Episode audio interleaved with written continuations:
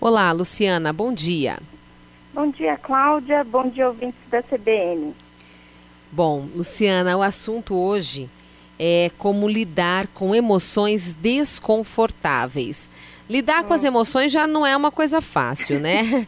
Existem emoções boas e emoções aí, que é o assunto de hoje, desconfortáveis. Primeiro, como que a gente identifica, né? É, que elas são realmente desconfortáveis e como lidar com isso? Cláudia, vamos lá. É, existem emoções que a gente não, não se incomoda de senti-las, né? Por exemplo, você estar alegre, nossa, ótimo, a gente nem questiona, né? Que gostoso. Mas quando você está, por exemplo, com raiva, ela traz um desconforto. Ela é uma emoção desconfortável. Pode ser para a maioria das pessoas. Mas veja só, não existem emoções positivas ou negativas, boas ou ruins. Todas são importantes para nós. Algumas geram desconforto, né, como a raiva e a tristeza, por exemplo. Então, o primeiro passo, Cláudia, para isso, como lidar, é reconhecer que está ocorrendo. Não adianta tentar fugir da tristeza, ah, fazendo um monte de compras, se entretendo com um monte de coisa. Não, a, a emoção vai continuar ali, tá? Você só mascara. Então, primeiro, reconhece que está ocorrendo. Segundo, aceita que elas acontecem. Para quem? Para todo mundo. Para todos nós, para todas as pessoas. Aceitar, Cláudia, é diferente de controlar. Então, aceitar é se permitir sentir. Então, o que está acontecendo comigo? O que eu estou sentindo? Como essa emoção está se manifestando no meu corpo. Então, por exemplo, eu posso estar com a boca seca, eu posso estar tremendo, eu posso estar chorando. Enfim, aceita que a emoção está ali, está presente e está se, se manifestando também no seu corpo.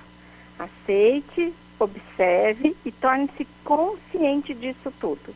Eu estou com raiva e ao estar com raiva eu estou tremendo, eu estou chorando, eu estou, assim, não querendo encontrar aquela pessoa, ou eu não gostaria de estar nessa situação. Quando você faz isso conscientemente, você faz uma leitura, você amplia a sua percepção, Cláudia, do que está ocorrendo à sua volta. E essa percepção é que é importante. Ao perceber isso, você realmente fica presente nesse momento, você se torna consciente de tudo isso. Então, ao invés de rejeitar a sua, sua emoção, de desconsiderá-la, ou mesmo projetá-la nos outros, gritando com o outro, xingando o outro, enfim, descontando no outro, você será capaz de agir positivamente.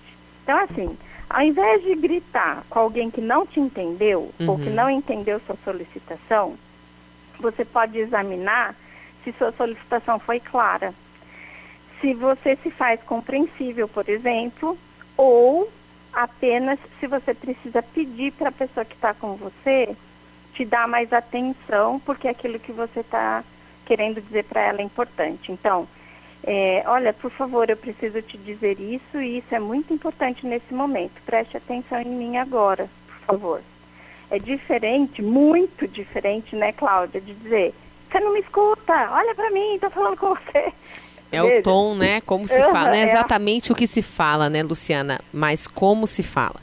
Como se fala. E é um conjunto, né, Cláudia? Você pode até estar com raiva daquela pessoa, que ela não prestou atenção em você, ela desconsiderou algo importante, mas você pode dizer para ela, bem, primeiro, né, você pode examinar, será que eu falei claramente? Isso te torna bastante consciente de você mesmo. Segundo, eu falei claramente, então eu preciso me dirigir a ela agora com clareza e com respeito. Então, por favor, me escute. O que eu tenho para tratar agora com você é muito importante. Preciso da sua atenção. Olha a diferença, né?